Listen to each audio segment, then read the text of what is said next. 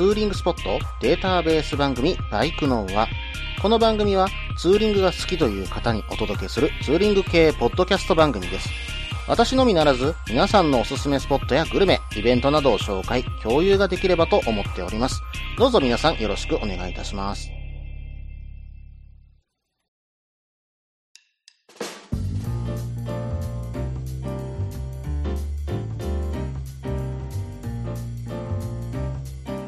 はい、始まりました。バイクのは第105回ですね。お相手は忍者650とヘリテージ125に乗るタククロです。どうぞよろしくお願いいたします。ということでね、うん、ヘリテージ125をね、オープニングに入れてみましたよ。もうね、最近ね、お気に入りでウキウキしながら乗っています。まあでもね、いろんな癖ありますよ。本当にね、最初は、まあ前にも話しましたけど、ちょっとね、フロントね、スタートの時に浮いてしまったりとかね。うん、まあ曲がる時は本当に不安定だし、まあね、膝で挟めないもんだから、まあなかなかね、コーナーリングはスリリングですよ。そしてね、これを乗った後に忍者650に乗ると、まあ、忍者650がパワフルなことパワフルなこと、本当にモンスターマシンかというね、えー、思いをしながら慣れてくると、あ、いつもの忍者650だっていう風になるんですけどね。さて、それでね、このヘリテージ125をまあまあ、ね、もらって、今一番走りに行きたい場所というのがね、しまなみ海道なんですね。実はね、年末、うん、まだ GoTo トラベルが使えた時なんですけど、その時にね、忍者でね、うんと、尾道から一部しまなみ海道も走ってきました。まあ、降りた島は、因島と大三島には行ってきて、因島のね、うん、どうしても見たかったのが、やっぱり村上水軍のね、水軍所。これを見に行ったことと、大三島にある大山積神社ね。ここにあるね、宝物館に行きたかったんですよ。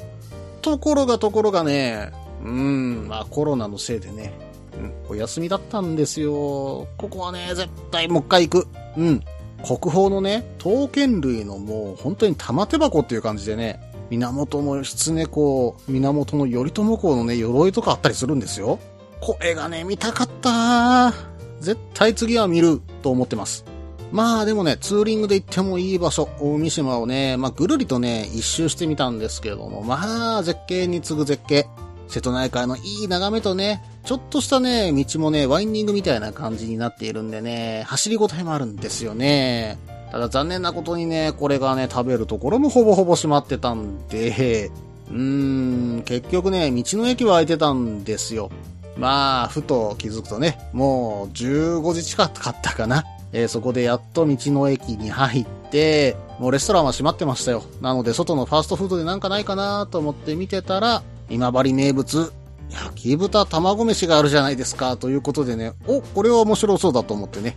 えー、食べました。まあ、面白そうだと思ったのはちょっと半分で、実はね、えー、レストランとかファーストフードの方にも、実はもう生物のね、まあ、できれば魚介類食べたいなと思ってたんですが、もうなかったんですよ。なのでね、うん、まあ、泣く泣く、でも、まあ、焼き豚卵飯も前から気になってたし、いいか、というところでね、食べてきたんですけどね。でもね、まあ、これがね、意外とうまいでやんの。ご飯の上にね、焼き豚と目玉焼き乗せてソースかけただけの簡単な丼ですよ。これがね、結構うまいんですよ。タレがね、繊細でね、抜群なんですよね。うん。これはうまいって本当に思いましたよ。一度食べるとハマるんじゃないでしょうか。えー皆さんもね、ぜひ試してみてください。そしてね、その後は、尾道に戻って、そこでね、ホテルを取っていたので、一泊しました。まあ、尾道。といえばね、えー尾道新街のところにね、行ってね、飲みに出歩きたいじゃないですか。まあ、当然行きましたよ。まあ、レトロなね、街並みのね、まあ、飲み屋街ですね。まあ、いい雰囲気なんでね、ここで酔っ払うのもいいなと思いつつね、えお酒も飲まさせていただきました。帰りにね、歩きながら、ホテルまでのね、道を歩きながらね、向島のフェリー、うーん、見ながら帰ってきましたよ。あ、こんな近くをこう、私船みたいに走ってるんだと思いながらね、うん、なかなか普段見れない景色を堪能させていただきましたね。そしてそして、一泊した後、グリーンライン展望台に走ってきました。まあ地元ではね、有名なライダーが集まるスポットだということだったんですけども、私全然知らなかったんですよ。うん、こういった場所ね、他にも色々とあると思うんで、皆さんね、ぜひ投稿してくださいね。普段行ってるとこ私意外と知らないですよ。はい。よろしくお願いいたします。ただね、このグリーンライン展望台、絶景でしたね。朝8時ぐらいに到着したんですけど、まあ結構寒かったんですけどね。うん、朝日とね、海とのコントラストに、そこに、まあ瀬戸内の島々がこう映るんですよ。それを上から眺めれるっていう絶景はね、良かったですね。私この旅でね、一番、うん、絶景だなと思ったのはここでした。うん、まあ朝に行くのがいいですね。日が昇るところは、うん、もう一度拝みに行きたいところではあります。そしてそのままね、えー、水島の方までずっと海岸線をね、走っていくルートを取って、岡山ブルーラインの方に走っていって、うん。まあその後はね、2号線で走って帰ってきました。ほぼほぼね、尾道から下道で帰ってきたんですけど、そんなにね、苦になるほどの距離でもないなぁと思ってます。まあさすがに加古川あたりからね、高速乗って帰りましたけども、まあそのあたりまで、尾道からまあ走って、下道で走ってきても、そんなにね、疲れず走ってこれるかと思います。まあ、またね、この道、しまなみ海道に行きたいところです。今度のしまなみ海道はできればね、うーん、ヘリテージで行きたいところなんで、うーんとね、車にヘリテージ積んで、そして尾道あたりに車止めて、日川島ぐらいまでね、原付でしか降りれない日川島。ここには行ってみたいですね。うん。今度はやっぱり自転車道を通ってね、えー、走っていきたいところです。はい。それではね、コーナーの方に行きましょう。ツイッターアンケートのコーナー。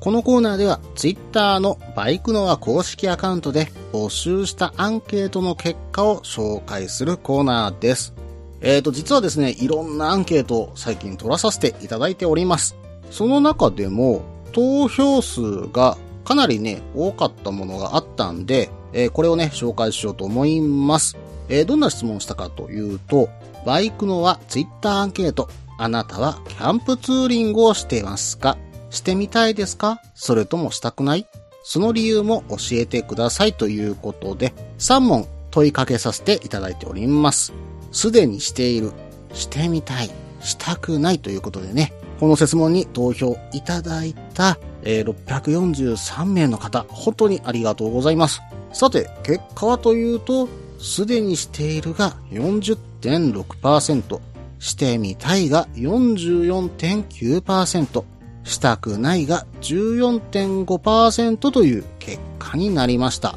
まあ私の、えー、フォロワーさんバイク乗りの方が非常に多いかと思うんですけども、その4割の方がすでにもうキャンプツーリングをされていると、えー、言った投票となりました。ただ、えー、潜在的にはしてみたいという方は、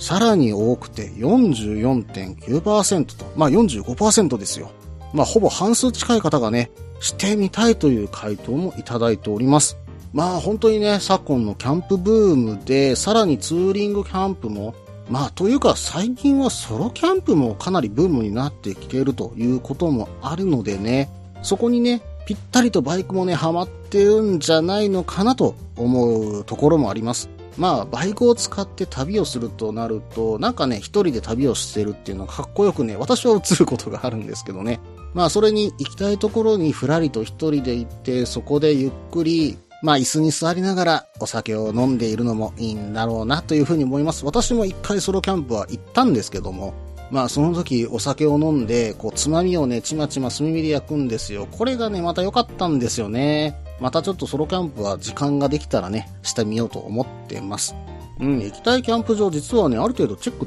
入れてるんですよ。うん、なんで、それは、うん、いつの日かね、うん、行ってみたいなとは思ってるんですけどね。まあこの番組でも何回かお伝えした森のテラスさんここがね、私の今の、うーん、憧れの地かなというふうに思っています。大阪府の野瀬市にあるね、うん、グランピングキャンピング施設というふうになっているんですけども、まあ少人数でゆっくりですね、静かに過ごせるような工夫がされたサイトになってるんですね。え、それでですね、森の中の静寂を楽しむような、まあその中で焚き火だとかね、うん、まあ、ゆっくり椅子に座って本とか読めるような時間が作れるような感じのサイトだなっていう風にね、ちょっと憧れのね、サイトなんですよ。もうこのね、森のテラスさんの情報ありましたら、ぜひね、バイクの輪にご投稿ください。私ね、目を輝かせながら多分そのメール読むと思いますんでね、えー、ぜひよろしくお願いいたします。はい、えー、前半の方がね、少し長くなってきましたので、続きは後半です。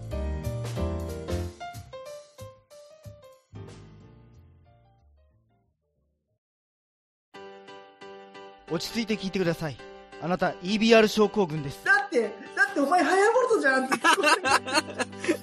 もう私、ビュエルっていうアメ車乗ってますけど。なんか、無理やりいいこと言おうとして 忙しいあなたに心のパーキング。元バラエティラジオ。グッドスピード。この番組は初心者には情報を、ベテランには懐かしさを。バイクトークを楽しみながら、バイクとライダーの社会的地位向上を目指す、バイクバラエティ番組です。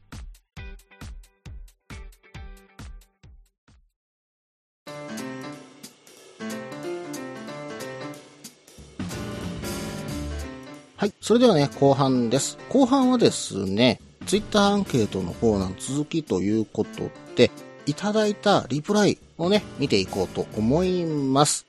まずはですね、ザクマさんからいただきました。寺崎努大先生と、よろき大先生の影響を多分に受けて、琥珀、古色のソロツーリングをやっております。ということで、寺崎努さんよろきさんというのがね、ちょっと私浮かばなかったんですけども、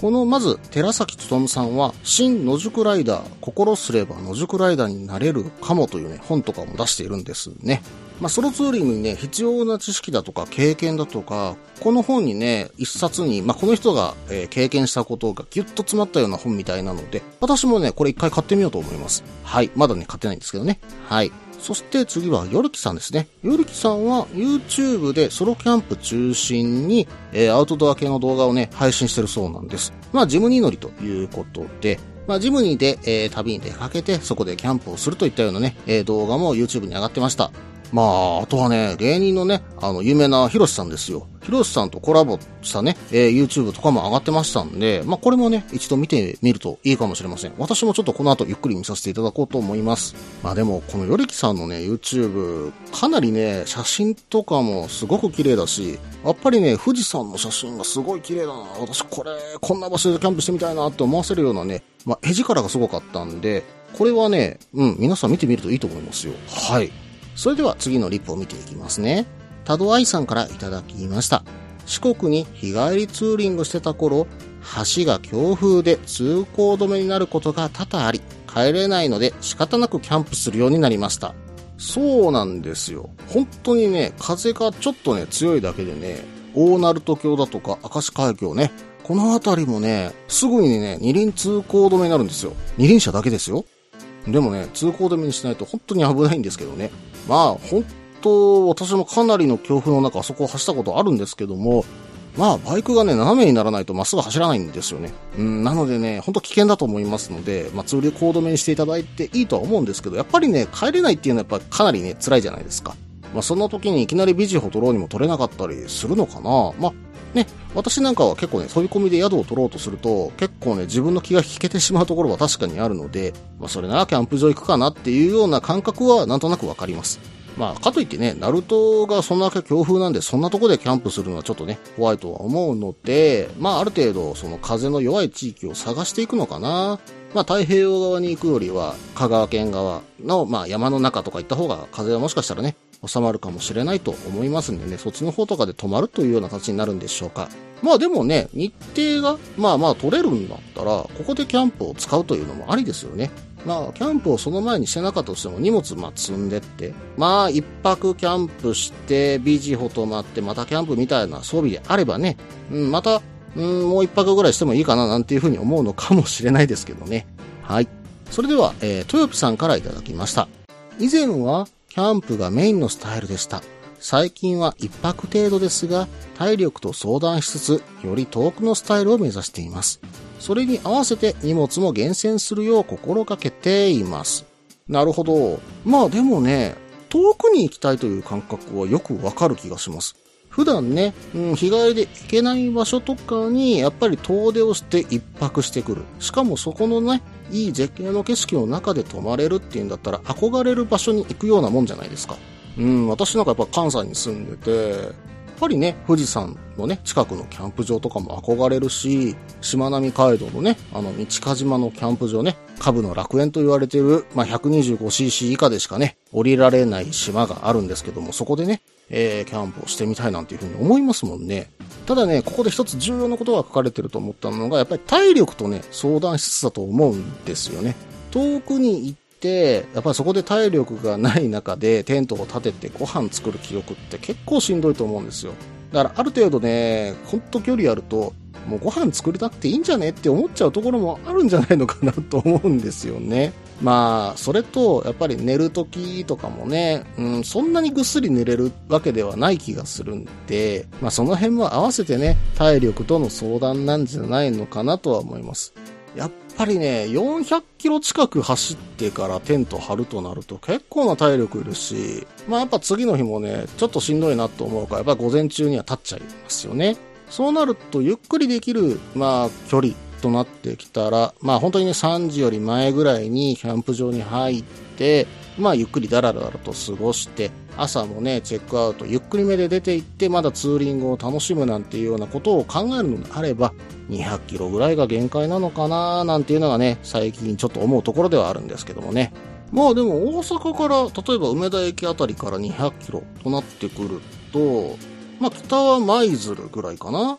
で、えー、東は岡崎近辺あたりまで行けるし、まあ西は、えー鳥取とか岡山の津山あたりまでは行けるかなといった感じですよね。で、南は、まあ、潮の岬かなうん、まあ、防浪の芝のあたりまでは行けると思うんで、まあ、そこそこの、まあ、距離にいろんな、まあ、キャンプ場もあるなっていうふうに思って見ています。まあ、ちょっとね、自由になったら少し行ってみようと思います。もしかしたらね、3月私もね、どこかキャンプ行こうかなと思ってますんでね。まあ、そのあたりからね、どこかキャンプ場を選んでみようかな、なんていうふうには思っています。はい。それではね、次は、ゴーズさん。2ありきのキャンプキャンプありきの2ですね。2ありきのキャンプはソロでロングに出るときやります。日の出とともに動いてたりできるのが魅力かな。まあ、ツーリングメインとキャンプメインの時でちょっとね、違ったりするんでしょうね。ツーリングメインの時は、まあ、日の出の時からやっぱり走りたいと思うところが強いのかなというふうに思いました。まあ、その時の方がやっぱ遠くに行けるのかなっていうところで、えー返信リプもね、いただいております。はい。それではね、次を見ていきます。M のりブーン X4& 忍者650のりさん。やるつもりです。一回積んでみたら走るの怖いことになったので、何か不要か厳選しております。まだこれからなのかな？ということでね、荷物をまず載せてみたという写真をね、いただきましたが、これね、私より全然荷物多いなっていうぐらい積んでるんですよ。まあ、サイドバッグに、えっ、と、これ多分リアキャリアのところにフィールドシートバッグ、さらにその上にも何かついてって、で、リアシートの上にも何かしらバッグが2個ぐらい積んであるんですね。これかなりの容量になるから、かなりの快適装備なんじゃないのかなと思うぐらい積まれています。ちなみに私は行くときは基本フィールドシートバッグ、えー、一つ、タナックスさんのね、フィールドシートバッグとスポルトシェルケース。うん。まあ、この、まあ、3つの袋の中に全部入れていく感じです。ちなみにね、タナックスさんのスポルトシェルケースに DOD さんのコットね、バックインベッド。これがね、ちょうどすっぽり収まるんですよ。まあこれにはね、うん、タナックさんびっくりしたのはこんな収納力、まあ横長のものが入るんだなっていうことに本当に感心した次第でありました。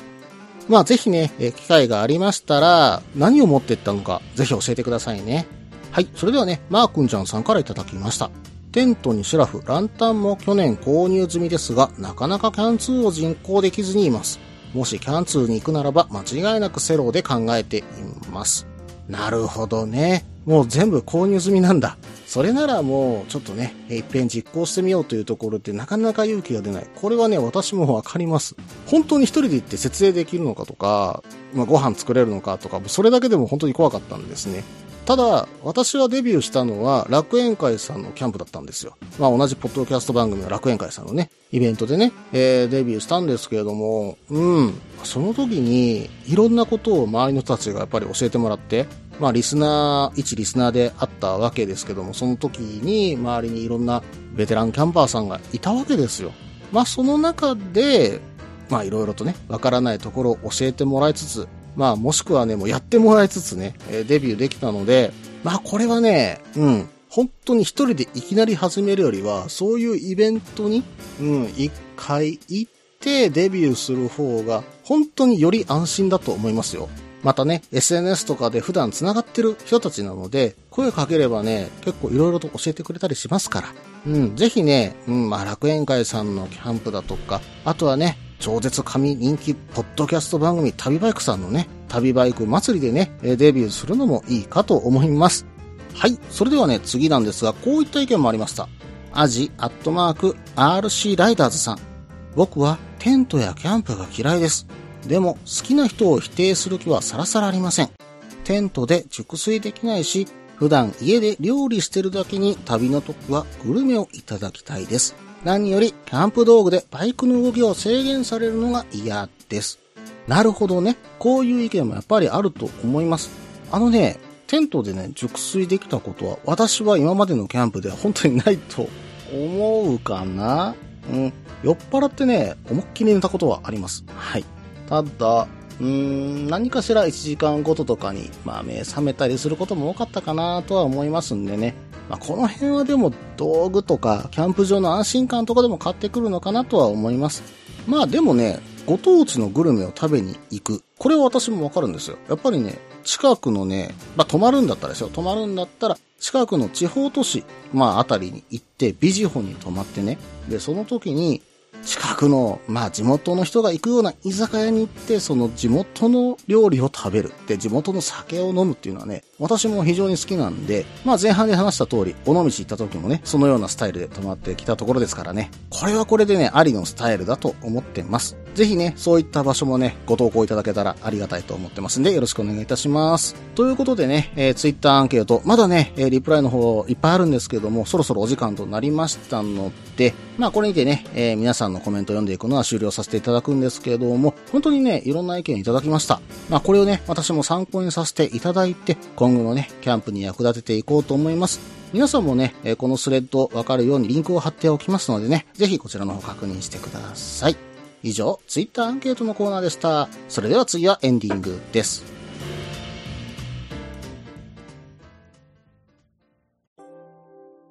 みんなでお話しできる行きつけのライダーズカフェ、ネットに作りませんか？バイク系雑談番組、アットみずき。この番組は、リスナーの皆さんにもコメントで参加していただく、インタラクティブ型バイク系雑談番組です。近況やお題から始まった話が、どんな話につながるのかは、参加する皆さん次第。アットみずきは毎週木曜日、21時からツイキャスにて放送中。番組の詳細は、アットみずきと入力して、ウェブで検索。皆さんとお話しできるのを楽しみにお待ちしています。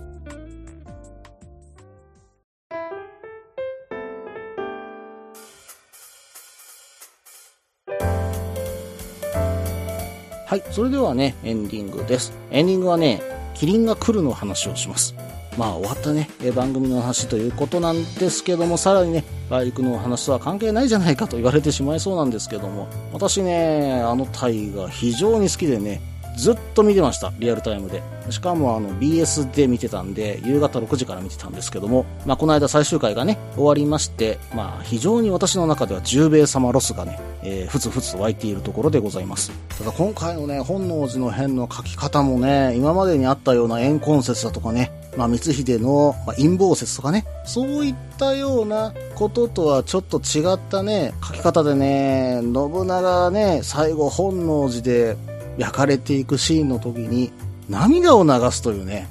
まあ、これはね、私は驚きました。まあ、この時、この脚本の中でずっ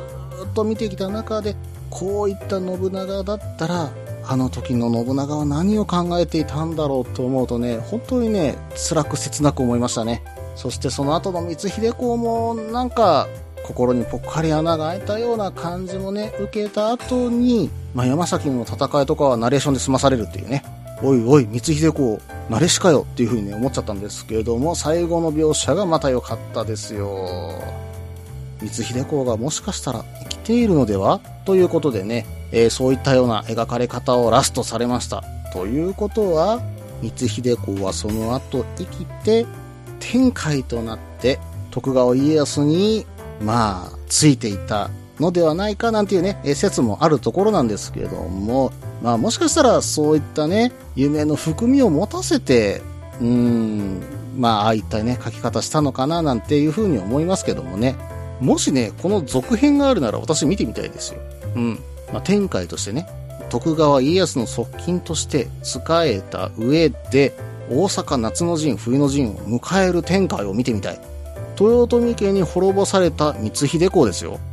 家康さんが天下を取るとはいえ、その中で豊臣家を一緒になって滅ぼしたといったところを考えるとね、ちょっと、うん、なんか思うところもあるしね。うん、そしてね、やっぱりあの、麒麟が来るの中で書かれていた豊臣秀吉に一杯食わせてやれって思うところもやっぱりありますからね。そしてそして、最後にね、麒麟が来るの最後に、長谷川博己さんが、まあ、ツイッター等で流した動画があるんですけど、その中にね、番外編でお会いしたいと言ってるんですよ。もうぜひね、この続きの番外編やってほしい。もう2時間か3時間の映画とかでもいいから見てみたいと私は本当に思います。個人的にね、本当に思ってます。ぜひね、NHK さん放送よろしくお願いいたします。ということで、まあでもね、こういった歴史もの、本当に私は好きでよく見るんですけれども、まあそれを見た上でツーリングスポットを探すもね、面白いですしね。例えばね、岸和田にあるね、岸和田市ね、大阪のね、ここにある本徳寺さんには、よくね、皆さんが見かける光秀公の肖像画があったりですね。例えば、あと、高石市。これも大阪ですけども、ここにですね、甲州寺。その名も光秀と書いて甲州寺ですよ。ここにですね、光秀公縁の寺というようなね、石碑があったりするんですね。まあ何かしら先週と関わりがあったんだろうなっていうようなね、ところもあったりとかね。丹波の方とかにも首塚が残ってたりするわけです。こういったところをね、巡ってみるツーリングというのもね、えー面白いかと思いますんでね。まあ、お城のツーリングも面白いですが、こういったところでね、えーその人その人のね、人生を辿っていくのも面白いんじゃないでしょうか。ぜひね、えー歴史ツーリング皆さんもされてみてはいかがでしょうか。この番組では皆さんからのメールを募集しています。ツーリングスポット紹介のコーナーではおすすめのスポット、穴場のスポット、自分しかいないけど自分が好きなスポット、自分じゃいけないけど良さそうなスポットを教えてください。また、イベント紹介のコーナー、ツーリングアイテムのコーナー、ツーリングトラブルのコーナー、温かいお便りも待っています。できる限りご紹介させていただきます。メールはブログのフォームにメールフォームを設置しています。もしくはツイッターで直接メッセージいただいても構いません。ツイッターはタククロで検索していただければ忍者の画像でわかるかと思います。ではお便りお待ちしておりますと同時に今回第105回ですね。バイクのはこれにて終了となります。まあ、ツイッターの方ね、えー皆さんぜひ絡んでくださいね。本当に話しかけていただけたら、できる限り私返信するようにしてますんで、どんどんどんどんね、えー声かけていただけたらと思います。あ、それと、えっ、と、バイカーズイントラストさんでのステッカーの販売、まだまだしておりますので、ぜひね、よろしくお願いいたします。それでは失礼いたします。